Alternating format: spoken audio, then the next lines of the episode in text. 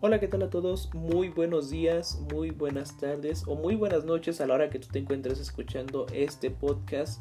Recibe un gran abrazo y un gran saludo de parte de tu amigo Chris Mora Saucedo y sé bienvenido a esta sección denominada Gastromundo.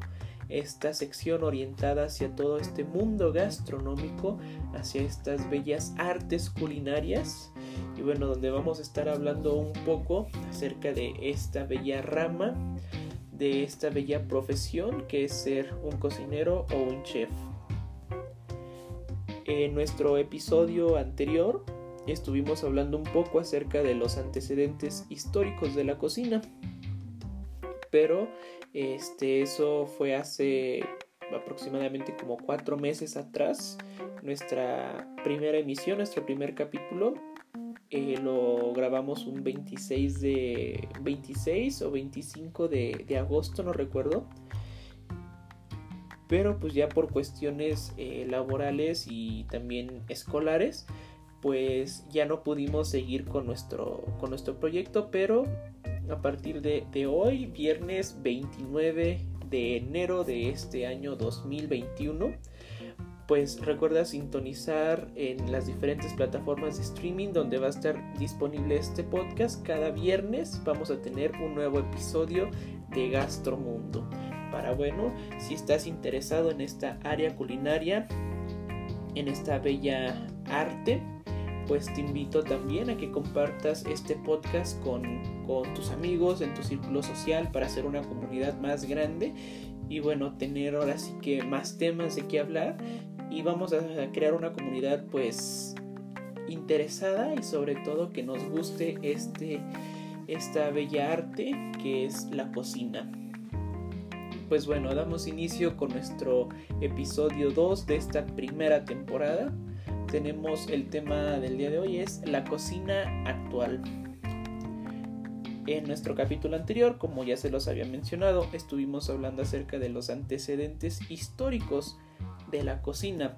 Empezamos a ver cómo era la cocina en la época primitiva, con en la prehistoria y cómo pues poco a poco evolucionó. Pero ahora vamos a dar un salto más grande. Ahora sí que entre muchas épocas, muchos siglos, miles de años. Y nos vamos a remontar al pleno 2021 en esta época contemporánea de cada uno de nosotros. Y bueno, cada vez que empecemos, recuerda la frase que va a quedar denominada para este podcast, gastronomía, arte, cultura y comida. Así que bueno, comencemos. La cocina actual está llena de nuevas técnicas, de saborizantes, de aditivos, conservadores, estimulantes y más. Como sabemos, la cocina, así como todo, ha ido evolucionando con el hombre. La cocina que hoy conocemos no es la misma de hace 10 años, de hace 20 años, de hace 30, 40 o hasta 50 años. Esto bueno porque también ha ido evolucionando conforme, el, conforme ha evolucionado el hombre. Recordemos que la cocina es tan antigua como el hombre. ¿Y por qué? Porque bueno, anteriormente sabíamos que el hombre primitivo en la prehistoria, ¿qué es lo que hacía el hombre? Bueno, pues únicamente se alimentaba de lo que, de lo que iba encontrando, ¿no? Se dedicaba a la cacería, pero como tal eh, solamente lo hacía para satisfacer una necesidad. En sí no lo hacía como hoy en día nosotros lo hacemos, ¿no? Que hay técnicas, que hay presentaciones, que el emplatado, que todo lo demás. Entonces eso es algo muy, em, vaya, muy interesante, ¿no? De cómo anteriormente, bueno, únicamente se hacía con el fin de satisfacer una necesidad, pero ahora ya lo convertimos en un arte. Y así, bueno, fue como ya da inicio, ¿no? La cocina. Pero ¿cuál fue el parteaguas? A ver, los que escucharon nuestro capítulo anterior y si no te invito a que vayas a escucharlo también, a que lo sintonices. Bueno, pues en nuestro capítulo anterior y esto lo hemos visto mucho en la historia, sobre todo en la escuela. ¿Cuál fue el parteaguas que marcó el fin de una era y la era el fin de una era y el inicio de una nueva? Bueno, pues el descubrimiento del fuego. cuando el hombre descubre el fuego, que como sabemos hay muchísimas teorías de cómo es que se supone que el hombre descubrió el fuego, ¿no? Muchos dicen que un rayo este, eh, cayó sobre algún árbol o sobre alguna hierba y bueno, esta encendió y no hay, hubo fuego. Otros mientras tanto dicen que fue con el eh, al chocar dos piedras eh, sobre algunas hierbas secas, ven, estas sacaron una chispa y se hizo el fuego. Otros que fue que con unas tablas de madera, en fin, etcétera, ¿no? Hay muchísimas teorías de cómo se cree que el hombre descubrió el fuego. Pero de lo que sí sabemos es de que esto fue un, algo fundamental dentro de la historia de la humanidad porque ya también vimos que a partir de esto, bueno, los alimentos pasan de ser consumidos crudos a ser consumidos ya cocidos. Descubren que la cocción, que una que las carnes cuando fueron ahora sí que ya cocidas, pues que tenían un sabor diferente, las proteínas que en ese entonces había en esas en esas carnes, bueno, pues ahora sí detonan y ahora sí le ayudan al ser humano a poder evolucionar, ¿no? Llega la agricultura, todo lo demás, llegan las primeras civilizaciones y demás, y bueno, todo lo demás ya lo hemos visto en historia. Esto es solamente un breve resumen de nuestro capítulo anterior. Vimos cómo este, eran las primeras marmitas, que eran hoyos en la tierra donde calentaban eh, piedras al rojo vivo y las echaban al agua, ahí echaban los vegetales, echaban carnes y veían que había una pequeña cocción. Porque bueno, pues antes no existían ni los métodos de cocción, ni las temperaturas, etcétera. Poco a poco se fue descubriendo. Y así es un resumen breve de nuestro primer capítulo y algo de los antecedentes históricos de la gastronomía. Bueno, hoy comer es una... ¿Cómo decirlo? Está dentro de nuestra rutina, ¿no? Aquí en México sabemos que el ser humano aquí come tres veces al día, que es el desayuno, la comida y la cena. Y entre cada uno hay colaciones. Pero en otros lados del mundo pues hay quienes nada más comen eh, una vez al día o dos veces al día, etc. Bueno, la cocina es un arte y se expresa de diferentes maneras. Esto era lo que hablábamos al principio, ¿no? O sea, la cocina y el cocinar pasó de ser una necesidad fisiológica a ser ya también un arte. Ya no solamente lo utilizamos para satisfacer una necesidad. ¿Y por qué digo esto? Bueno, porque si, si has visto algunos reportajes eh, de algunos restaurantes, etcétera, te darás cuenta, bueno, que ahora te hacen un, espectáculo, ¿no? Ah, bueno, pues que ves este cómo están salteando, cómo sale la flama, cómo es el emplatado, cómo son algunos eh, espectáculos, si tú lo quieres llamar así, de la cocina. Entonces ya pasa a ser un arte, pasa a ser una bella arte. La cocina es un arte, bueno, sí, desde la cocina casera hasta los mejores restaurantes. ¿Y por qué digo desde la, desde la cocina casera? Bueno, porque esta cocina es a la que todos tenemos acceso. Todos desde el día que nacemos hasta hoy en día tuvimos una cocina casera. ¿A qué me refiero con esto? Bueno, pues a que tú llegabas de la escuela y y tu mamá o tu papá o quien viviera contigo, tus abuelitos, etcétera, bueno, pues ya te tenían la comida preparada, ¿no? Ya sabías que llegabas, te daban tu sopita al plato fuerte, ya fuera carne, pollo, pescado, y terminabas con algún postre. Aquí un postre no es tanto como un, un pastel, sino es más como pues una manzana o una gelatina o algún flan, etcétera. Pero así muy acaramelado, pues no y bueno, y desde ahí lo veíamos. ¿Por qué? Porque la manera en que te sirven el plato, en cómo te acomodan la mesa, etc. Y si nos vamos ya a los mejores restaurantes, bueno, no, pues ahí sí te hacen el espectáculo, te hacen un show. Y hay algunos que meten como proyectores, este, donde según te van emplatando en una realidad virtual y ya sale el platillo, ¿no? De la cocina y lo que te montaron en la realidad virtual, bueno, ya lo tienes en físico, ya lo puedes consumir. O sea, esto ha ido evolucionando y ha sido un boom increíble. ¿De qué más hablamos? Bueno, pues los tipos de cocción, ya hablamos aquí, bueno, pues de que ya sabemos que las carnes rojas y las carnes eh, blancas cómo distinguirlo aquí paréntesis bueno las carnes rojas son todas aquellas este bueno que es la vaca el cerdo bueno todo lo, las reses los bovinos bueno todos esos son las carnes eh, rojas y las carnes blancas pues es todo lo marino no todos los pescados etcétera mariscos etcétera entonces, bueno, ya sabes que una carne de, por ejemplo, de res no se cocina igual que a la de un pescado. O viceversa, ¿no? La cocción es diferente el emplatado lo mismo, ya sabes este eh, qué tipo de plato utilizar, si un plato hondo, un plato extendido, este, varios platos, o sea, etcétera. Ya todo hay un protocolo. La preparación igual, el sazón, las bebidas, con qué lo vas a marinar, qué va a acompañar, las técnicas y demás, bueno, pues hacen de la cocina un lugar muy interesante, pero si tú laboras en una cocina, créeme, es muy cansado.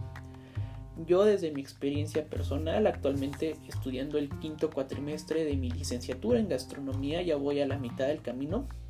No sé cómo le hice para llegar, la verdad, y menos en estos tiempos de, de, contingencia, que sí es muy difícil.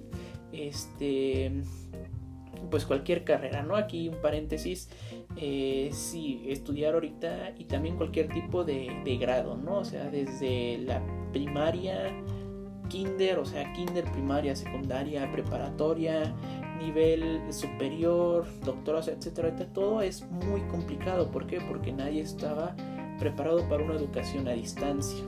Es muy difícil, por ejemplo, para mí, ¿no? O sea, que te digan, ¿sabes qué? Este, es que del, del programa solamente cinco o seis clases son teóricas y las demás son prácticas, pero pues en lo que te llegan los insumos y luego si son cosas que no has preparado, que no sabes bien, este, ahora sí, ¿cómo se llama? Cuando ya el platillo está, está bien. Por ejemplo, a mí me pasó que en mi clase de, repostería, perdón, en mi clase de repostería me dejaron hacer una, una masa, la masa brioche brioche, sí creo que así se pronuncia, una disculpa y si, si lo pronuncio mal, pero bueno, me dejaron hacer este tipo de masa y pues yo la verdad no sabía eh, cuándo ya estaba la masa, eh, si, si, le había agregado bien los, los ingredientes. Para empezar yo no tenía batidora, entonces pues lo tuve que, este, tuve que amasarla. Ahora sí todo fue a mano, todo fue a mano, me costó más trabajo, estaba todo pegajoso, de hecho la, la masa tenía muy mala cara. Y en cuestión del aroma pues tampoco no era tan atractivo, ¿no? O sea, yo cuando la vi y que la dejé este, la reposar una hora a temperatura ambiente, posterior 12 horas en refrigeración. Eh, si me dijo el chef, me dices que si no aumenta su volumen, si no se duplica, pues quiere decir que algo hiciste mal. Y es volverlo a hacer. Pero bueno, afortunadamente sí lo hice bien. Creo que la, claro, me faltó la, la batidora. Este, pero de lo que tenía me las pude ingeniar aquí y sí quedó bien. De hecho, ya el pan cuando lo metí al horno, ya cuando este se coció y todo y salió, bueno, ahora sí ya olía, ¿no? Ese olor a panadería, a pan recién hecho cuando, cuando entras a algún establecimiento de estos, ¿no? Te llega el olorcito a pan, que está calientito todo el ambiente, ¿no? O sea, así olía y dije, bueno, estaba ciertamente, sí estaba muy duro, porque además se me pasó de cocción, eran 20 minutos, yo lo dejé 25, ¿por qué? Porque cuando lo saqué a los 20 no me gustó cómo, es, cómo se veía todavía, entonces lo decidí meter otra vez, pero bueno, afortunadamente también pues quedó bien, y así es, ¿no? O sea, es, es, muy cansado. Y también de las pocas clases que llegué a tener en, presencial, que nada más fue el primer y segundo cuatrimestre, eh, pues las veces que entraba a cocina sí es, es pesado, ¿no? Eh, cuando eres ahora sí que, que novato, que estás em, adecuándote al ambiente, por así decirlo, eh, sí, ¿no? O sea, que te dicen, oye, pásame la marmita, pero ¿qué es una marmita? Bueno, es que yo la conozco como olla, bueno, pues pasa la olla y luego llénala y luego tienes al chef eh, dirigiéndote, ¿no? A ver, es que los cortes no son así y es que rápido, ¿por qué? Porque se te quema acá en primer año, pues bueno, recuerdo que mi horario estaba bonito porque yo entraba a cocina los viernes, pero los viernes era dedicado a pura cocina, entonces entraba a las 2 a cocina, salía 5 eh, y media, 6 cuando acabábamos pronto y si no, pues bueno, a veces era de salir más tarde. Pero como todo era dedicado a la cocina, pues no había problema. ¿Por qué? Porque no tenías clases después. Pero en el segundo cuatrimestre, pues ahí sí no, me eh, entras a cocina los días martes y tienes que estar a las, entras a las 2.10 y a las 6 de la tarde ya debes de estar afuera. ¿Por qué? Porque tienes clase, entonces era muy feo cuando te daban las 5 y media y todavía te faltaba preparaciones o todavía te faltaba emplatar, todavía faltaba que te revisaran y luego es muy muy estresante, ¿no? Cuando te come el tiempo, pero pero es, es vaya, es divertido, o sea, lo disfrutas bastante. De hecho, sí extraño como que esa adrenalina, a veces sí como ese deseo de frustración, así como de que, ay, no puede ser, ya faltan cinco minutos y me he trapeado, o, o no me queda esto, o sea, etcétera.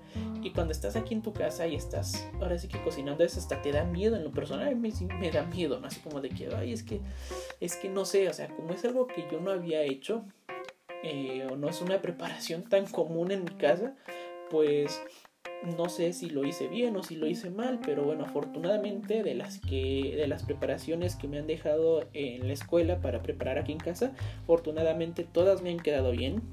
Afortunadamente también nadie se ha enfermado en mi casa, o sea, no les ha dado dolor de estómago o retorcijones o por lo que me han dicho, ¿eh? o sea, ahí también ahí también yo no puedo este pues sobornarlos, ¿no? Le digo, pues tú dame tu opinión más, eh, la más sincera, pero si es muy sincera, pues sí, no la eches tan de golpe, ¿no? O sea, sí, ponle, algo para que no, ponle goma al bate para que no me duela tanto. Es un ejemplo, ¿no? Este, y bueno, ya regresando ahora al tema de la cocina actual, vean, si nos desviamos del tema, bueno, es complementario. Es que ya uno cuando empieza a hablar, te empiezas a acordar y te emocionas y bueno, ves la hora y dices, no, hay que seguir continuando porque el tiempo se nos acaba. Perdón nuevamente. Bueno, también tenemos clasificación en los restaurantes. Eh, si eres estudiante en gastronomía, incluso no, si eres algún comensal eh, frecuente en algunos restaurantes, sabrás que los restaurantes se clasifican. Y te voy a poner un ejemplo. Por ejemplo, vaya la redundancia, cuando tú vas a un hotel que te dicen, bueno, es que yo fui a un hotel en la playa tres estrellas. ¿Qué te da a entender con las tres estrellas? Bueno, que el hotel no es muy barato, pero tampoco es tan caro, o sea que está como en un nivel medio. Ciertamente no es de lujo, pero cumple sus expectativas, no está tan de a tiro este, muy feo, pero tampoco no está así tan, tan de lujo, ¿no? Entonces lo mismo pasa en un restaurante, solamente que los restaurantes en vez de llevar este, estrellas se les dice tenedores. Y estas igual son cinco tenedores. Un tenedor quiere decir que es una, una fonda, por ejemplo, una cocina, este, ¿cómo decirlo de estas? Ay, se me olvidó. Pero también son cocinas, este, caseras o cocinas, este, económicas. Vaya, ¿no? O sea, de las que tú vas y pagas, por ejemplo, 30 pesos y te dan tu arrocito, tu guisado, tus frijoles, tus tortillas, tu agüita de Jamaica. O sea, esos son de un tenedor. Dos tenedores ya es un poquito más alto. Es como una fonda, pero un poquito más elegante, ¿no? O sea, ya no está este es un poquito más caro, pero también la calidad de los productos es mejor. Tres tenedores es lo mismo que un hotel de tres estrellas. ¿Qué pasa? No es tan barato, pero tampoco es tan lujoso. Cumple sus expectativas, tiene un poco de lujo es este, agradable en el ambiente, pero no, este, no es así tan wow, no o sea, así la, la crema y nata, ¿no? O sea, pero es pasable. Cuatro tenedores ya es un restaurante de una categoría alta. ¿Qué quiere decir? Bueno, que ahora sí hay un poquito más de prestigio, es más caro, hay un poco de comida exótica, yo qué sé. Pero ya los que son los cinco tenedores es lo mismo como vas a un hotel cinco estrellas. ¿Cómo es esto? Bueno, atención de lujo, los materiales, el diseño, eh, la atmósfera que te ofrecen, la comida, el servicio, etcétera. O sea, todo, todo, todo es top de top. O sea, es lo más, lo más nice de lo más nice que te puedas imaginar. Esto es en la clasificación de restaurantes, pero también hay otro prestigio que muchos restaurantes quieren alcanzar, pero que no todos lo logran conseguir Y una vez que lo consiguen, se deben de esmerar el doble, una para mantenerla y otra si quieren obtener otra mención, otro reconocimiento de este. ¿Sabes de qué me refiero? Si ya sabes que se clasifican por restaurantes, pero es algo muy muy común y de hecho es la marca de llantas para automóviles. Te voy a dar 5 segundos para que lo pienses, a ver qué crees que es esto. A ver, empieza a ver 5, 4, 3, 2, 1. Recuerda, es la marca es una marca muy famosa de llantas, de hecho lo ves mucho en Fórmula 1, lo ves muchísimo en, ciudades grandes y te dicen, ven a llantas, ok, si le adivinaste, ponte una estrellita en la frente y si no, no te preocupes, vamos aprendiendo todos juntos, me refiero a las estrellas Michelin. Así es.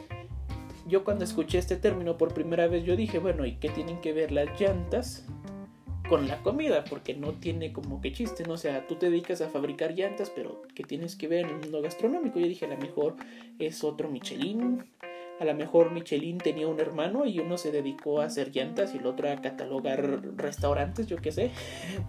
Era Michelin segundo, pero no, bueno. Pues la guía Michelin es la que otorga estas estrellas.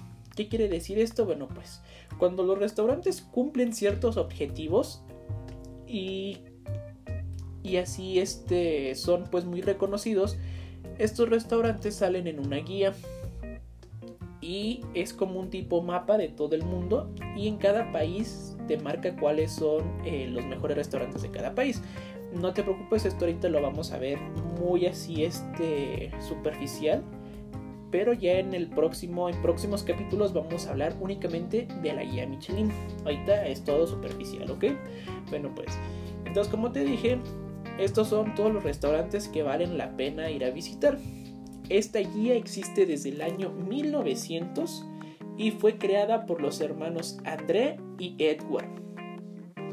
Estos, estos dos este, compadres decidieron hacer un libro útil para, para los viajeros. Perdón, estos brothers, es que son hermanos. Y bueno, y este libro que era lo que hacía, bueno, es como un tipo mapa en donde por ejemplo aquí eh, esto principalmente tiene mucho auge en, Europa. Por ejemplo, tú ibas a Europa, por ejemplo, no, pues en Francia, ¿no? En Francia son estos restaurantes, ¿no? Y te los marcan. Si vas a Francia, te recomiendo comer en este restaurante, en este, en este, en este, en este. Este restaurante, por ejemplo, tiene una estrella Michelin, este tiene tres estrellas, este tiene cuatro, este tiene cinco. Hay un restaurante que tiene siete estrellas. No sé si todavía siga eh, trabajando pero lo voy a investigar y por ahí en un próximo episodio lo vamos a estar trayendo. Y bueno, así como te dije, vas a poder ver que restaurante sirve la mejor comida de cada país. Y también, como te dije anteriormente, esto fue creado en Europa principalmente. en México, aquí actualmente, no tenemos ningún restaurante con estrellas Michelin, lamentablemente. O sea, los restaurantes de México aquí sí son muy, muy chidos, son muy nice de los que he visto, pero ninguno tiene este gran, em, eh, ¿cómo decirlo? Pues este prestigio, ¿no? De tener una estrella Michelin. Pero sí hay chefs mexicanos que han recibido este reconocimiento, pero sus restaurantes los tienen en el extranjero.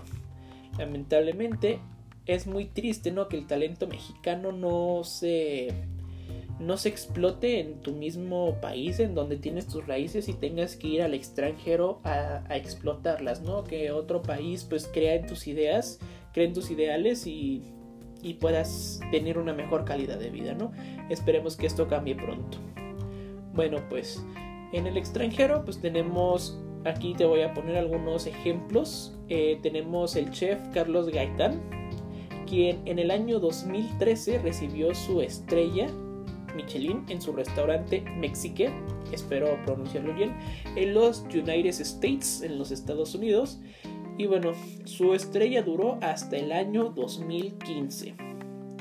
Otro ejemplo que también tenemos es de el chef Roberto Ruiz, quien en el año 2012 abrió su restaurante MX y en 2015 fue reconocido con esta estrella. como podemos ver, ahorita nada más fueron así dos ejemplos, pero como, como les digo, en el próximo en próximos episodios vamos a hablar exclusivamente de la, de la guía Michelin. Este, un tema muy interesante, sí está un poco largo, la verdad. Yo creo que a lo mejor sí nos vamos a llevar varios capítulos hablando de esto, pero créanme, son son, son temas que la verdad valen muchísimo la pena conocerlos. Y la guía Michelin actualmente sigue vigente, claro que sí, sigue vigente y todo el tiempo, bueno, no sé si cada año, no sé cada qué tiempo la estén renovando, pero sí cada cierto tiempo se está renovando. Lo que sí, en donde sí hemos tenido este ahora sí que el prestigio de, aparecer el, país de México es dentro de los 50 mejores restaurantes de Latinoamérica. Y por ahí hay otros en otras en otros top donde ha aparecido que también bueno de esto vamos a estar hablando más adelante. Así como ellos en México tenemos muy buenos restaurantes. Tenemos buenos chefs y además y bueno y más adelante pues vamos a estar hablando de, de ellos. Bueno, pues regresando a la comida actual, en la cocina casera pues podemos ver cómo ha ido evolucionando, ¿no? Las recetas pasan de generación en generación, pero cada quien le pone su toque y le da su sazón.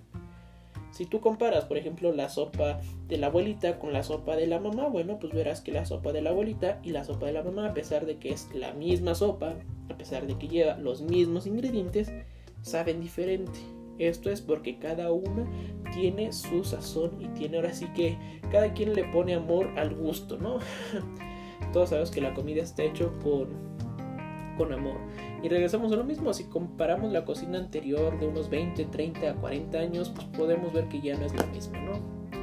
A la que hoy conocemos, pero lo que sí es verdad es de que todas esas cocinas que nosotros ya no conocemos dieron el fruto de la cocina que hoy nosotros conocemos y en futuras generaciones, si Dios nos da licencia, este, la cocina que nosotros hoy conocemos, bueno, ya va a ser muy diferente dentro de 20, 30 o 40 años. ¿Por qué? Porque ya las nuevas generaciones van a ir evolucionando y la cocina junto con ellos.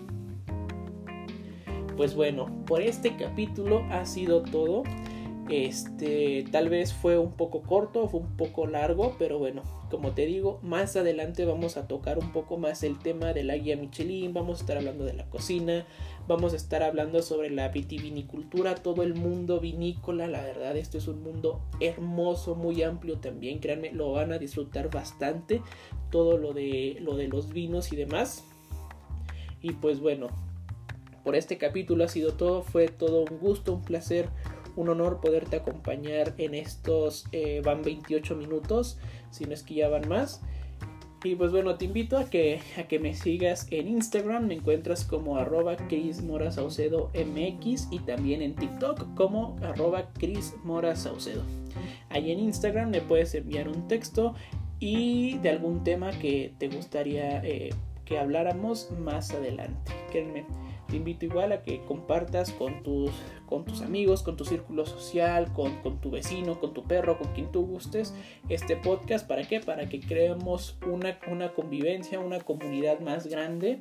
Ahí en Instagram, ahí te, te dejo algunas fotos de algunas preparaciones que he hecho y pues bueno, igual, así como tú, estamos estudiando gastronomía, si eres un chef, bueno, pues espero también contar si algunos chefs ya ya con experiencia también se pueden contactar con nosotros. Bueno, pues qué más, ¿no? Alguien que ya tenga experiencia en el campo laboral.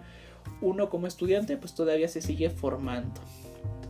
Ahí estamos y pues bueno, nos vemos en el próximo capítulo. Recuerda, cada viernes tendremos un nuevo capítulo.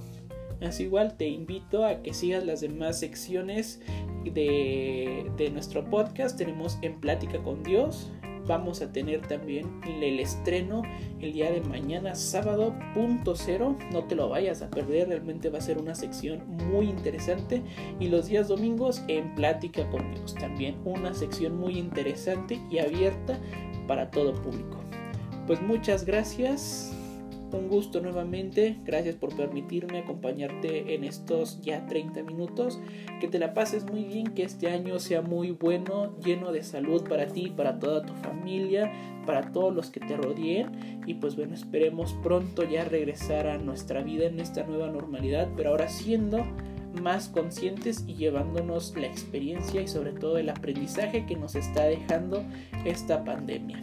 Cuídate mucho, un abrazo, soy tu amigo Chris Mora Saucedo y nos vemos en el próximo capítulo de Gastromundo.